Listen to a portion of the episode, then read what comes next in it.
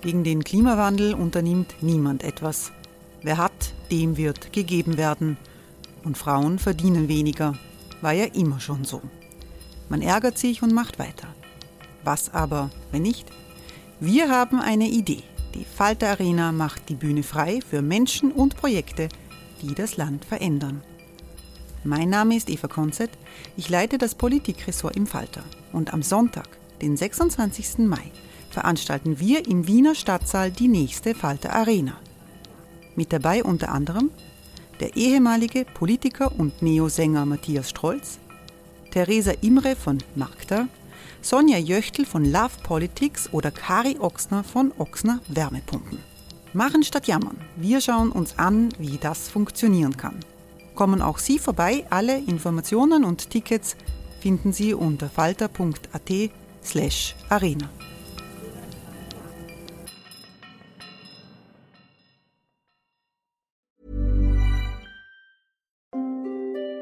Hereinspaziert durch unser Burgtor. Ob Burgherr, Ritterin, Stallbursche oder Gauklerin. Die Burg Liechtenstein in Maria Enzersdorf bei Wien lädt zu Erkundungen ein und weckt bei Groß und Klein die Abenteuerlust. Erbaut im Jahr 1130 ist die Burg bis heute zu 60 Prozent im Originalzustand erhalten. Waffenkammer, Turmzimmer und Ritterstube. Die Stammburg der Fürstenfamilie von und zu Liechtenstein bietet Einblicke in das Leben im Mittelalter. Besuchen Sie uns jetzt in der Erlebniswelt Burg Liechtenstein. Jeden Sonntag mit eigener Kinderführung. www.burglichtenstein.eu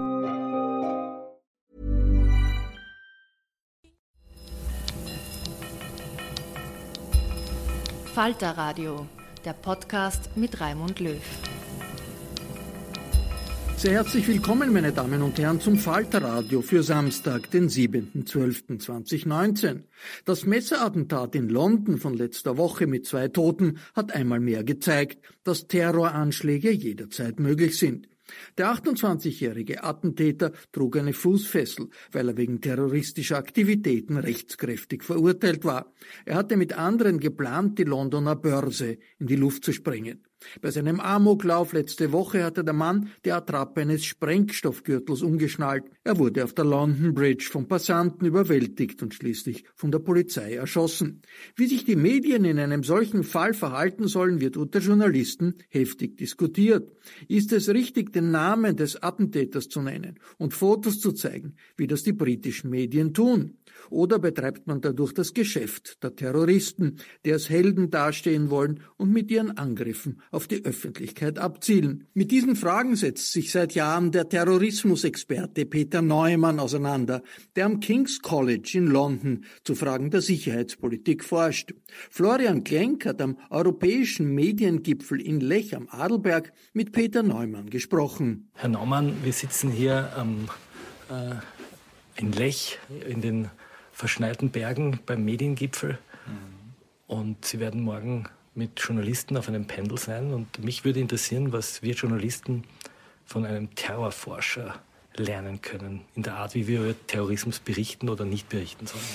Äh, also äh, ich glaube schon, äh, dass gerade beim Terror mehr noch als bei anderen Formen der Gewalt es wichtig ist, dass sich äh, Journalisten darüber Gedanken machen, wie sie Bericht erstatten, aus dem einfachen Grund, weil natürlich beim Terror die Medienwirkung Teil des Effekts ist. Also bei Terror geht es nicht zwangsläufig oder ausschließlich darum, Menschen umzubringen, sondern es geht darum, eine Bevölkerung oder Menschen zu terrorisieren. Es geht also darum, einen psychologischen Effekt auszulösen. Und den schafft der Terrorist nur dadurch, dass über seine Tat oder über ihre Tat Bericht erstattet wird, dass das gewissermaßen einem Zielpublikum zugeführt wird. Das heißt, wir unterscheiden uns hier, wenn ich kurz einhaken darf, das ist der Unterschied zu einem klassischen Kriegsverbrechen, das eigentlich genau. versteckt war. Sie haben einmal in einem Aufsatz mit Georg Maskulo geschrieben, die, die Nazis haben ihre Gaskammern versteckt vor der Öffentlichkeit. Hier wird sozusagen der Schrecken gezeigt. Ja, also das ist der große Unterschied äh, zwischen Terrorismus und im Prinzip allen anderen konventionellen militärischen Strategien. Da geht es im Prinzip immer darum, ein bestimmtes Territorium zu besetzen oder eine eine gegnerische Armee zu vernichten. Und dafür brauchen Sie keine Medienberichterstattung. Wenn Sie der Stärkere sind, können Sie das machen. Der Terrorismus versucht, die Psychologie von Menschen zu manipulieren. Er versucht, den Effekt dadurch zu erreichen, nicht, dass er alle Leute umbringt, sondern dass eine kleine Zahl von Menschen umbringt und dadurch ein psychologischer Effekt erreicht wird, der dazu, dazu führt, dass zum Beispiel eine Bevölkerung sich anders verhält. Und das kann der Terrorist nur dadurch erreichen, dass er im Prinzip die Medien als nicht wissenden Mitspieler aktiviert. Bevor wir jetzt über die Medien reden, wen, mhm. wen genau meinen wir damit? Meinen wir damit die Plattformen, die großen, äh, die großen drei, Facebook und Twitter und äh, alle Medien, alle Medien. Oder also meinen wir damit den Journalismus? Ja, äh, sowohl als auch. Also ähm, früher war es nur der Journalismus, ähm, jetzt sind es im Prinzip alle Plattformen und natürlich äh, haben Extremisten vom Internet auch besonders Gebrauch gemacht, weil es natürlich den Journalisten als Mittelmann ausschaltet, weil man direkt mit dem Zielpublikum äh, kommunizieren kann. Und das ist für Extremisten oder für jeden, der im Prinzip eine Meinung hat, die nicht Mainstream ist, von Vorteil. Haben die großen Plattformen da dazugelernt? Ich habe in Ihrem ersten Buch, das mhm. Sie äh, geschrieben haben zu dem Thema, äh, beschreiben Sie ja sehr ausführlich, wie es in den Internetplattformen äh, spielend leicht möglich die, ist, ja. mit Terroristen sozusagen auch ins Gespräch zu kommen, anzudocken, ja. Äh, ihre, ihre Wunderwerke war, zu genau. sehen. Haben da, die Plattformen da gelernt? Also das war äh, bis, sage ich mal, 2014, 15 ähm, so, dass im Prinzip alle terroristischen Organisationen auf diesen Plattformen vertreten waren und dass die Plattformen auch sehr, sehr wenig gemacht haben. Aber nach 2014, 15 mit dem Islamischen Staat kam eben auch viel politischer Druck. Und da hat sich schon was geändert. Also wenn ich jetzt in Syrien bin, in Syrien als Unterstützer des IS bin, konnte ich 2014 meinen Facebook-Account eröffnen und da hat sich überhaupt nichts getan. Und ich konnte da fleißig kommunizieren, propagandieren, Leute rekrutieren. Heute ist es schwierig, wenn ich Auslandskämpfer oder terroristischer Unterstützer bin, mehr als 24 Stunden dort meinen Account zu behalten. Also die sind schon von diesen ganz großen Plattformen verschwunden. Das hat natürlich nicht dazu geführt, dass sie nicht mehr existieren, sondern sie haben sich dann auf kleineren Plattformen wie zum Beispiel aktuell Telegram wiedergefunden. Ähm, der Vorteil davon ist natürlich, dass das ein viel kleineres Publikum ist, viel weniger Benutzer, dass man das erstmal finden muss, man muss aktiv danach suchen. Der Nachteil für die Sicherheitsbehörden ist natürlich, dass das verschlüsselte Kommunikation ist. Das heißt, es ist dann auch schwieriger, das zu beobachten und mitzubekommen, was auf diesen Plattformen passiert. Merkt man das in den Ermittlungsergebnissen? Äh, ja, und das merken Sie auch zum Beispiel daran, dass sich im Prinzip jeder Innenminister Europas genau über dieses Thema beschwert ähm, weil diese Verschlüsselung mittlerweile so gut ist, äh, dass selbst die Amerikaner in vielen Fällen da nicht mithören können, sondern äh, dass man sich im Prinzip da reinschmuggeln muss, dass man diese Plattform infiltrieren muss, dass man vorgeben muss, ein Unterstützer zu sein, um dann quasi Teil der Konversation zu werden. Gehen wir ein bisschen historisch. Sie beschreiben sowohl in Ihren Büchern als auch in diesem Bericht sehr ausführlich, dass es so diese, diesen propagandistischen Moment immer schon gegeben hat mhm. und dass Politiker immer wieder, jetzt kommen wir zum Journalismus, nicht ja. zu den Plattformen, gefordert haben, man solle darüber nicht berichten. Ja. Ähm, Sie wenden dann ein, ähm, das wäre ein komplettes Öffentlichkeitsverbot für ja. Terrorismus. Es dürfte keine Messen mehr geben und es dürfte keine Ansprachen mehr geben ja. und keine Trauerreden. Aber was, was können wir neu lernen? Was, welche ja, Fehler haben wir, oder sagen wir so, welche Fehler haben wir gemacht? Also es ist natürlich Jahren? absurd zu sagen, dass über Terrorismus äh, nicht berichtet werden kann oder soll. Bei Selbstmorden? Äh, bei Selbstmorden, ja. Äh, ähm, Schon, aber der Terrorismus ist ja nicht ein, ähm, ein privates Ereignis. Das heißt, es geht nicht darum, dass jemand sich aus irgendwelchen depressiven Gründen das Leben nimmt, sondern es ist ja ein politisches Ereignis. Und deswegen hat die Öffentlichkeit natürlich auch Interesse daran und äh, muss auch darüber informiert werden. Und das war schon damals so, vor 30, 40 Jahren. Man kann das nicht total geheim halten. Vor allem natürlich, wenn viele Leute sterben, das spricht sich ja schnell rum. Und das ist heute noch weniger möglich, weil sie natürlich zusätzlich zu den offiziellen staatstragenden Medien natürlich auch die sozialen Medien haben, wo sich solche Nachrichten wie ein Lauffeuer verbreiten und überhaupt nicht in dem Sinne zu kontrollieren sind oder viel schwerer zu kontrollieren sind. Und ich glaube sogar, dass wenn man versuchen würde, den sage ich mal, Zeitungen, Fernsehstationen zu verbieten, über bestimmte Ereignisse zu berichten, dass dann natürlich genau wieder diese Glaubwürdigkeitsschere ähm, entstehen würde, wo dann die Leute sagen würden, ja, wir sehen das in den sozialen Medien, aber auf dem ORF äh, tut man so, als wäre es nicht passiert. Da ist doch irgendwas äh, am Laufen. Die Lügen und deswegen, und Lügenpresse. Die Lügenpresse, genau. Und deswegen, glaube ich, ist es äh, absurd zu sagen, wir wollen den, den Sauerstoff dadurch entziehen, dass wir verbieten, darüber zu schreiben. Ich glaube, mit den sozialen Medien hat sich das erledigt und man erreicht dadurch das Gegenteil. Es geht wirklich darum, dass, also meine, meine Meinung nach, äh, geht es wirklich darum, dass sich Journalisten ihrer Funktion im terroristischen Akt bewusst sind, dass sie sich bewusst sind, dass es sie braucht, um aus dem terroristischen Akt ein, ein Ereignis werden zu lassen, das den Terroristen hilft. Und dass die Journalisten, wenn sie darüber berichten, dass sie sich darüber Gedanken machen, was ein Terrorist mit diesem terroristischen Akt erreichen möchte, um zu verhindern, dass sie möglicherweise ohne Absicht den Terroristen dabei helfen, diese Mission zu verwirklichen. Was wären jetzt so, wenn Sie so die, die, die fünf oder zehn Grundregeln, die Journalisten beherzigen oh, müssten? Äh, Sie haben ja ein paar aufgezählt, ja. aber was wären so die, die, die Grundmuster? Die, es gibt eine große Debatte darüber, ob man die Namen und die Bilder von mhm. Terroristen nennen soll. Wie würden Sie, nehmen Sie an, Sie wären jetzt Chefredakteur ja. äh, des Falter oder des Spiegel oder des Süddeutschen ja, ja. oder was auch immer. Welche, welche Rules of Procedure würden Sie einführen? Also äh, bei Namen mache mach, äh, ich weiß, dass das eine große Rolle jetzt auch im Falle Neuseeland gespielt hat ich glaube, ähm, das ist auch wieder so ein Punkt, wo ich äh, meiner Meinung nach das etwas lockerer sehe. Ich glaube, die Namen verbreiten sich früher oder später ohnehin, auch wenn die Zeitung die äh, am ersten Tag nicht druckt. Äh, wenn ich den Namen von einem Terroristen nicht sehe oder wenn dann wie in den deutschen Medien dann der Nachname abgekürzt wird, gehe ich eine Sekunde auf Twitter und dann weiß ich den Nachnamen. Also ich glaube, das bringt nichts. Äh, Bild äh, wäre ich ein bisschen vorsichtiger. Tatsächlich ist es so, dass natürlich Leute wie Anders Breivik zum Beispiel 2011, der hat ja in seinem Manifest äh, verschiedene Fotos von sich äh, reingestellt, äh, die er sozusagen den Medien als Beigabe gegeben hat. Gesagt, bitte verwendet diese Fotos. Und natürlich muss man da vorsichtig sein, dass man äh, auch da die Mission des Terroristen nicht erfüllt, dass man ihn zum Beispiel auf Bildern irgendwie heroisch darstellt oder wie Anders Breivik mit Maschinengewehr und im Kampfanzug äh, sozusagen kommuniziert, was er kommunizieren möchte. Ähm, aber auch da muss ich sagen, letztlich diese Bilder werden früher oder später öffentlich.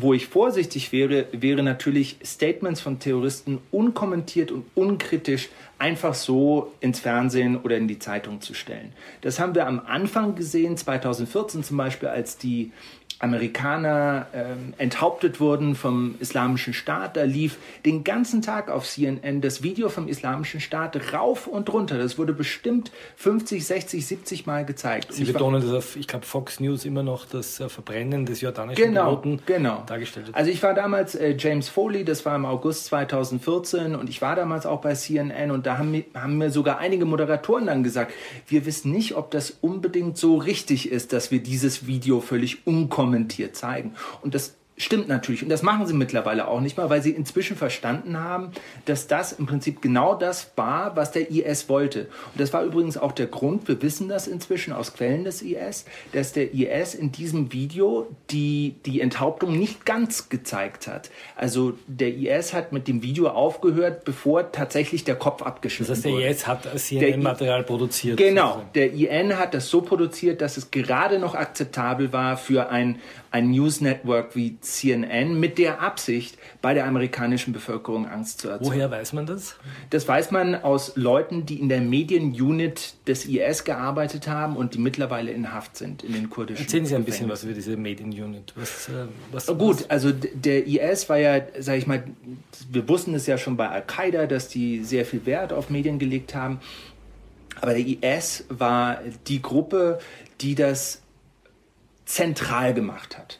Und da gab es, das wurde 2014 entdeckt, da gab es ein, ein, eine Schrift des IS, ähm, deren Titel war Du bist ein Mujahid, tu, äh, du, bist, du bist auch ein Mujahid, wo äh, den Leuten, die in den Medienunits des IS gearbeitet haben, in jeder Provinz des Islamischen Staates gab es eine Medienunit, wo denen erklärt wurde, und da gab es auch Videos dazu, du bist genauso wichtig wie der Kämpfer.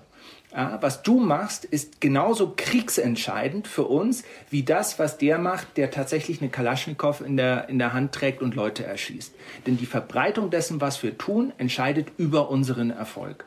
Und da gab es auch verschiedene Videos, die dann diese Mujahids beim Arbeiten gezeigt haben, gezeigt haben, wie sie eben auch Risiko eingehen und wie sie genauso vom IS gewertschätzt werden wie diejenigen, die das eigentliche Kämpfen tun. Wer hat Ihnen eigentlich diese, es waren ja hochprofessionelle Videos, das mhm. war ja perfekter Schnitt, perfekte Musik. Ja. Wer hat denen das eigentlich beigebracht? Naja, also es sind viele äh, westliche Kämpfer, die aus westlichen Staaten kamen, waren ja als Kämpfer nicht so besonders geeignet. Da waren ja auch viele dabei, die in ihrem Leben noch nie eine Waffe in der Hand gehabt haben und wo man ehrlich sagen musste, die sind auf dem Schlachtfeld eher eine Last als eine, als, als eine, als eine Wohltat.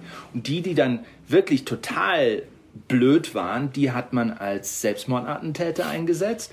Und die, die irgendein Talent hatten, weil sie zum Beispiel talentiert am Computer waren oder weil sie zum Beispiel mit Schnittsoftware gearbeitet haben. Es gab auch ein paar, es gab einen Belgier, der hat mal bei einer Fernsehstation gearbeitet und die hat man dann natürlich ganz besonders in diesen Propagandaeinheiten arbeiten lassen. Nicht nur wegen ihren Fähigkeiten, auch natürlich, weil sie Sprachen gesprochen haben, die für den IS wichtig waren. Französisch, Englisch, Deutsch, Russisch und so weiter.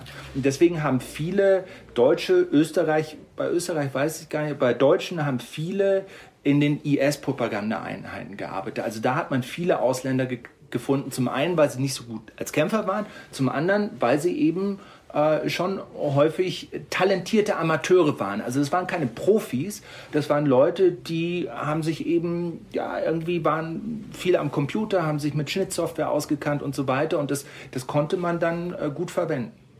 Kommen wir noch zu, zu ja. Best Practice Beispielen. Sie erwähnen den, ähm, die Washington Post, die Berichte darüber gemacht hat, dass äh, tote Kämpfer des Islamischen Staats äh, später geschminkt wurden und ein, ja. ein, ein sehnsüchtiges, Klar. Äh, jenseitiges Gesicht haben.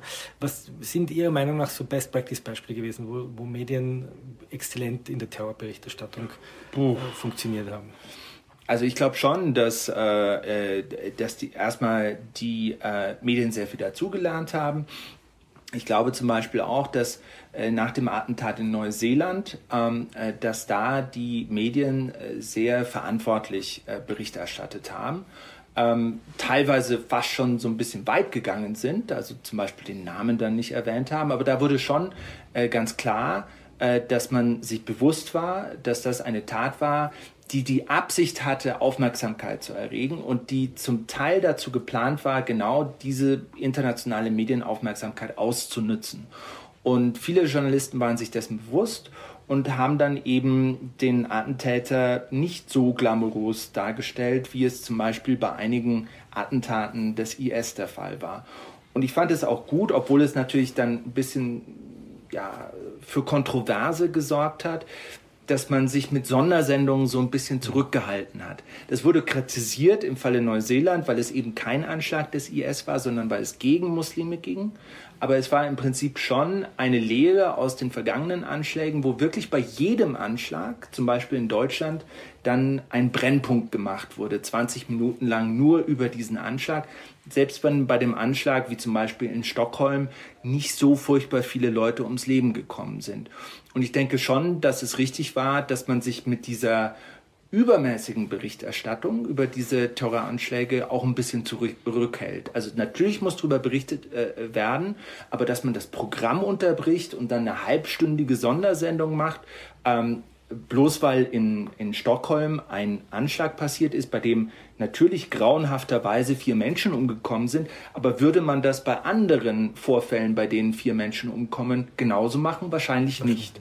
Und äh, deswegen war das richtig, dass man sich da etwas zurückgehalten hat. Wir haben jetzt über die Plattformen gesprochen, wir haben über die Journalisten gesprochen. Ich würde noch gerne über, die, über das sprechen, was der Bernhard Pörksen, der Kommunikationswissenschaftler, die redaktionelle Gesellschaft nennt, wir alle. Mhm. Äh, wenn Terroranschläge passieren, dann beginnen Leute zu filmen oder sie beginnen Dinge zu retweeten, Gerüchte zu verbreiten. Mhm. Wenn, wenn sie jetzt sozusagen der ganz normalen Bevölkerung, die nicht journalistisch äh, tätig ist, die jetzt auch nicht ähm, in in den klassischen Plattformen äh, bewandert ist. Wie müssen sich die in, in Terrorzeiten verhalten? Also äh, meine Lehre, meine, meine persönliche Lehre, ich bin ja in den letzten ähm, mal sechs, sieben Jahren äh, in vielen Sendungen gewesen und wir haben das alles miterlebt, Terroranschlag passiert, äh, dann beginnt die äh, Nonstop-Berichterstattung und in einigen Fällen ähm, passiert dann eben eine Zeit lang nichts und dann geht eben die Berichterstattung trotzdem weiter und es muss irgendwas gesagt werden. Die sogenannte, Bergson nennt es die inszenierte Ahnungslosigkeit. Genau, genau. Ja. Das, ist eine gute, das, ist ein guter Begriff. Und äh, meiner Erfahrung nach ist es häufig so, äh, dass äh,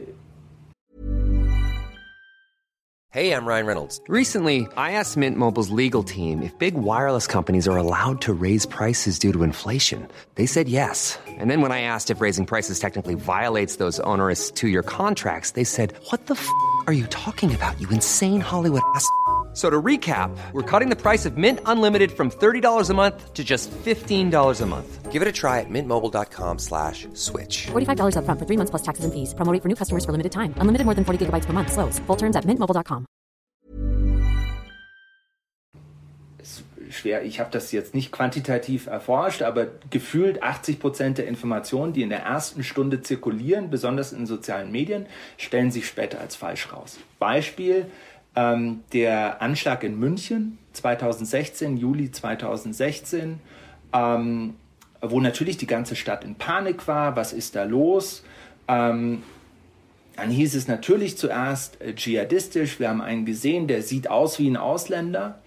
Ähm, dann hieß es, es sind vier Attentäter unterwegs. Einer im Norden Münchens beim Olympiastadion, der andere am Stachus vier Täter mit Langwaffen, hat sich alles als falsch herausgestellt. Es war ein Einzeltäter und der Einzeltäter war nicht dschihadistisch motiviert, sondern, wie wir jetzt wissen, war ein Verehrer von Anders Breivik. Und mit den Informationen, die wir jetzt haben, müssen wir das als rechtsextremistischen Anschlag äh, klassifizieren. Und im Prinzip alles, was in den ersten zwei Stunden gesagt wurde, hat sich als falsch herausgestellt. Und meine Regel ist, dass ich mich in den ersten ein, zwei Stunden überhaupt nicht äußere. Das heißt, Bratzen weg von der Tastatur. Bratzen weg von der Tastatur, sehr, sehr vorsichtig sein. Okay, da passiert was, das kann man sagen. Was es genau ist, warten wir erstmal ab. Natürlich ist der Druck riesig und wenn so ein Anschlag passiert, habe ich innerhalb von zwei Stunden habe ich 200 oder 300 Anrufe auf meinem Telefon. Also es ist wirklich ganz extrem. Und da muss man sich disziplinieren und sagen, ich gehe da jetzt nicht ran. Ich schaue erstmal, was da, was da los ist. Ich spreche mit Kollegen drüber, die möglicherweise über bestimmte Aspekte mehr wissen als ich. Wir diskutieren das erstmal unter uns selbst. Und dann, wenn wir, sage ich mal, gutes Gefühl haben und wissen, glauben zu wissen, was da passiert ist, dann gehen wir an die Öffentlichkeit und sagen, das ist unsere Einschätzung. Aber vieles von dem, was in den ersten zwei Stunden kommuniziert wird nach einem Anschlag, stellt sich später als falsch heraus. Kommen wir zum Schluss noch zu den zu einer äh, ganz letzten Gruppe, die radikalen Influencer, die so ja. ihre eigenen uh, YouTube-Channels haben, rechtsextremistisch, islamistisch, ja. linksextremistisch, ja. wo auch immer. Äh, sprechen wir über den, den, österreichischen Influencer Martin S. Ich kürze ihn immer gerne ab. Oh ja. ja. ähm, wie geht man, wie geht man mit solchen Menschen um? Wie, äh, als Journalisten? Soll man, sie, soll man sie in Sendungen einladen? Soll man mit ihnen das Gespräch suchen? Jene, die nicht terroristisch aktiv ja, sind, die sich sozusagen als, wissen, als, radikale Stimmen verstehen? Ja, dazu muss man natürlich wissen, dass das genau, ähm, ja, das ist ja letztlich die, die Strategie der identitären Bewegung. Die Strategie der identitären Bewegung ist, äh, dass man die eigenen Narrative mainstreamen möchte, dass man in den breiteren Diskurs der Gesellschaft mit aufgenommen werden möchte, um den Diskurs dann nach rechts zu verschieben und die eigenen Narrative, die letztlich rechtsextremistisch sind, akzeptabel zu machen in einer normalen Gesellschaft. Das muss man sich immer vor Augen halten, wenn man mit solchen Leuten zu tun hat, dass das das Ziel ist. Jetzt könnte man unabhängig von den Rechtsextremisten ja? sagen, das hat Gesellschaften auch immer wieder auf neue Ideen gebracht. Klar. Nehmen wir die Linksextremisten oder nehmen wir und deswegen äh, radikale ich, Tierschützer. Deswegen wo, wo, deswegen, wo ist sozusagen die Grenze ja, zwischen, wir hören extremen, ja. schrillen Stimmen zu und wir geben äh, radikalen äh, Gewaltpredigern keine Bühne. Und das ist, äh, das ist, natürlich gibt es da keine klare Faustregel, aber wenn man Extremisten einlädt, äh, dann muss es ähm, meiner Meinung nach immer mit einem gewissen Kontext passieren. Ähm, man muss äh, kritisch sein und man muss natürlich auch die Widersprüche, die ja alle diese Ideologien haben, auch versuchen zu stellen. Und ähm, letztlich hinter jeder extremistischen Ideologie steckt eine Verschwörungstheorie, die letztlich nicht einer genauen Prüfung standhält. Und äh, jemand, der dann als Journalist dieses Interview macht, muss wissen, wie diese Leute, muss sich die Mühe machen, sich über die Ideen und die Ideologien und die Strategien dieser Leute zu informieren, um dann auch tatsächlich ein kritisches Interview führen zu können. Einfach die Leute ins Fernsehen zu holen und dann ihnen offene Fragen zu stellen, wo sie dann ihre Talking Points äh, loswerden, ohne dass der Journalist in der Lage ist, intellektuell in der Lage ist, das kritisch auf den Prüfstand zu stellen, das ist meiner Meinung nach ein Fehler. Und natürlich muss man auch bei, dann, auch bei der Berichterstattung über Gruppen, Gruppen wie die der Bewegung sich bewusst sein, äh, dass die natürlich ähm, sehr gut darin sind, zum Beispiel auch die sozialen Medien zu manipulieren, sehr in der Lage sind, äh, die eigene äh, Größe äh, zu übertreiben. Wir haben das erst vor zwei Wochen gesehen. Da war ein, eine, wie, wie Martin S. gesagt hat, eine große patriotische Kundgebung in Paris. Ich habe mir die Fotos angeschaut auf seinem, auf seinem Kanal auf Telegram. Da sah das aus. Ein riesig, riesiges Ding, viele Frauen mit dabei. Und dann habe ich so ein bisschen nachgeforscht und da gab es ein Video auf Twitter, wo das aus anderer Perspektive gefilmt wurde und da hat sich eben gezeigt, es waren maximal 100 Leute und all die fünf Frauen, die dabei waren, liefen alle in der ersten Reihe, sodass sie dann in sozialen Medien überall zu sehen waren. Also es war ein ganz, ganz falscher Eindruck. Und äh, äh die, die versuchen natürlich, äh, ja, im Prinzip wie jede politische Gruppe, könnte man sagen, aber äh, wie jede PR-Agentur den öffentlichen Eindruck zu manipulieren. Und da muss man immer nachhaken. Sascha Baron Cohen hat jetzt eine bemerkenswerte mhm. Rede gehalten, hat gesagt, Freedom of Speech is not Freedom of Reach. Soll man ja. solchen Leuten wie den identitären Bewegung die YouTube-Channel abdrehen oder macht sie das erst stärker? Äh, ich glaube, das ist eine ganz schwierige Frage. Ähm, ich glaube, grundsätzlich würde ich sagen, nein. Aber und das ist der entscheidende Punkt. Bei einigen der Leute, ich weiß nicht, wie das bei Sellner ist, ich glaube, das ist ein bisschen anders bei dem, ähm, aber zum Beispiel in Amerika, viele Leute, die bei der Alt-Right aktiv waren, haben sich im Prinzip über YouTube finanziert. Also da ist ein finanzieller Aspekt, hängt da auch mit dran. wenn man sich jemanden anschaut, wie zum Beispiel Milo Yiannopoulos, der äh, bis 2016 eine Riesennummer war und durch seine Provokationen, durch seine rechtsextremen Provokationen auch reich wurde, weil er so viel Geld verdient hat mit diesem YouTube. Äh, YouTube hat das abgestellt und er ist im Prinzip niemand mehr und er ist pleite. Und das hat schon einen ganz extremen Effekt. Wenn es also wirklich nur darum geht, ähm, sage ich mal, sich an der öffentlichen Debatte zu beteiligen, wäre ich im Prinzip dagegen, dass man das denen wegnimmt. Aber wo sich durch diese Beteiligung auf YouTube auch ein finanzieller Aspekt ergibt, muss ich sagen, das ist vielleicht gar nicht so schlecht, wenn man das denen abstellt. Kommen wir, weil wir über die amerikanische Alt-Right-Bewegung sprechen, sprechen ja. wir noch kurz ihr neues Buch an. Das heißt Buster, ja. Donald Trumps War on Terror. Ja. beschäftigt sich offensichtlich mit, einem, mit einer völlig anderen Antiterrorpolitik unter Trump. Sie kritisieren darin, dass die, äh, die, die geheimdienstliche Tätigkeit eigentlich geschwächt wurde, dass äh, eine Haut drauf Politik ist, die mhm. vermischt Immigration mit äh, genau. muslimischer, Ein also muslimischer Einwanderung, Terrorismus und äh, ganz normale Kriminalität. Ja. Äh, was hat Amerika dazu erwarten? Also ich glaube, äh, dass Donald Trump ähm, äh, trotz gegenteiliger Behauptungen ähm, den, äh, die Terrorismusbekämpfung oder die, die Resilienz Amerika, Amerikas gegen den Terrorismus geschwächt hat. Ähm, zum einen, äh, weil äh, seine Außenpolitik ähm, sehr kurzfristig ist und in vielerlei Hinsicht ähm, auch dazu führen wird, dass zum Beispiel Gruppen wie der Islamische Staat wieder eine Möglichkeit haben, zurückzukommen. Das haben wir jetzt gerade in Nordsyrien gesehen.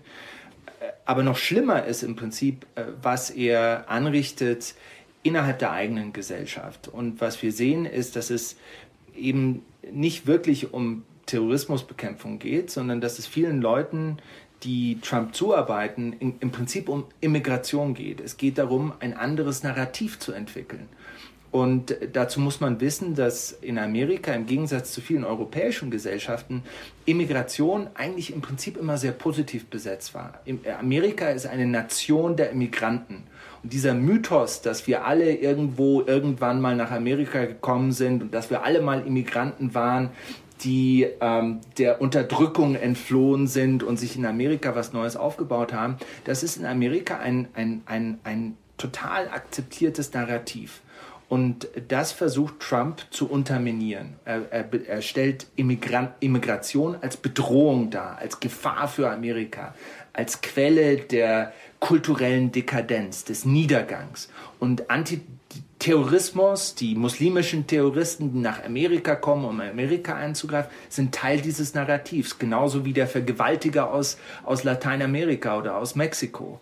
Und es geht eigentlich gar nicht um Terrorismusbekämpfung. Es geht darum, Amerika und das Narrativ, das Amerika im Prinzip so stark gemacht hat, dieses Narrativ zu ändern. Und das ist wirklich etwas, was über die Terrorismusbekämpfung hinaus wirklich großen Schaden anrichten könnte. Und eine der Dinge, die wirklich great sind an Amerika, wirklich zerstören könnte. Und das ist, glaube ich, über die Terrorismusbekämpfung hinaus eine noch viel größere Bedrohung. Was jetzt Terrorismusbekämpfung angeht, so war es ganz interessant. Ich habe mit über 30 ähm, äh, Policymakern gesprochen, also Leute, die für Trump arbeiten. Und es war, ich habe alle gefragt, was, what keeps you awake at night? Also was, was, wovor habt ihr am meisten Angst? Und äh, viele von denen, überraschenderweise, haben nicht über irgendeinen Anschlag gesprochen. Sie haben gesagt, was uns am meisten Sorgen macht, ist der, ein möglicher terroristischer Anschlag von Dschihadisten, aber nicht der Anschlag an sich, sondern die Reaktion von Trump auf diesen Anschlag. Weil wir nämlich die Befürchtung haben, dass eine Reaktion darauf so unkontrolliert ist, dass aus seiner Reaktion auf diesen Anschlag noch mehr Gewalt entsteht. Weil er es natürlich nicht zulassen kann, dass ihm die Schuld gegeben wird für diesen Anschlag, sondern er muss dann die Schuld anderen Leuten geben und er wird das so tun, wie er das im Wahlkampf auch gemacht hat. Er wird quasi Amerikanische Muslime als Verräter darstellen und als Leute, die indirekt dafür verantwortlich sind. Und dass das Leute sagen, nicht irgendwelche Linken, sondern dass das Leute sagen, die für Trump arbeiten und dass die mir das erzählt haben, während ich mit denen im Weißen Haus gestanden habe, das zeigt schon einiges über diese aktuelle Regierung. Womit die Terroristen gewonnen hätten. Absolut, denn die, äh, es geht bei Terrorismus letztlich immer darum, also Leuten, natürlich Gesellschaften zu terrorisieren, aber eben auch öffentliche Meinung zu polarisieren, sodass eben diese Grauzone, und das sagt der IS auch, wir wollen, dass es keine Grauzone mehr gibt, dass es entweder für uns oder gegen uns und dass jeder Muslim zum Beispiel sich positionieren muss und dass jeder amerikanische Muslim sagen muss, entweder bin ich Amerikaner oder Muslim, beides zusammen geht nicht. Vielen Dank. Sie hörten ein Gespräch von Florian Klenk mit dem Terrorismusexperten Peter Neumann. Neumann lehrt am King's College in London. Das Interview wurde vor dem jüngsten Anschlag auf der London Bridge geführt. Ich verabschiede mich von allen, die uns auf UKW hören, im Freirad Tirol und auf Radio Agora in Kärnten. Verantwortungsvoller Journalismus, der aber heikle Themen nicht auslässt, das ist die Praxis des Falter. Ein Abonnement des Falter können Sie auch im Internet bestellen. Wenn Sie schon ein Abo haben, dann gibt es auch Geschenksabos, über die sich Freunde und Verwandte freuen werden. Alles über die Internetseite abo.falter.at. Ursula Winterauer hat die Signation gestaltet, Anna Goldenberg betreut die Technik. Ich verabschiede mich bis zur nächsten Folge.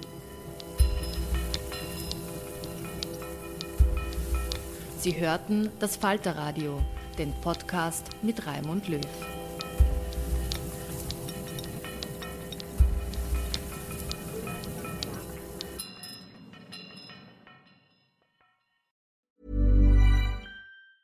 Planning for your next trip? Elevate your travel style with Quince. Quince has all the jet-setting essentials you'll want for your next getaway, like European linen, premium luggage options, buttery soft Italian leather bags, and so much more. And it's all priced at 50 to 80% less than similar brands. Plus, Quince only works with factories that use safe and ethical manufacturing practices. Pack your bags with high-quality essentials you'll be wearing for vacations to come with Quince. Go to quince.com slash trip for free shipping and 365-day returns.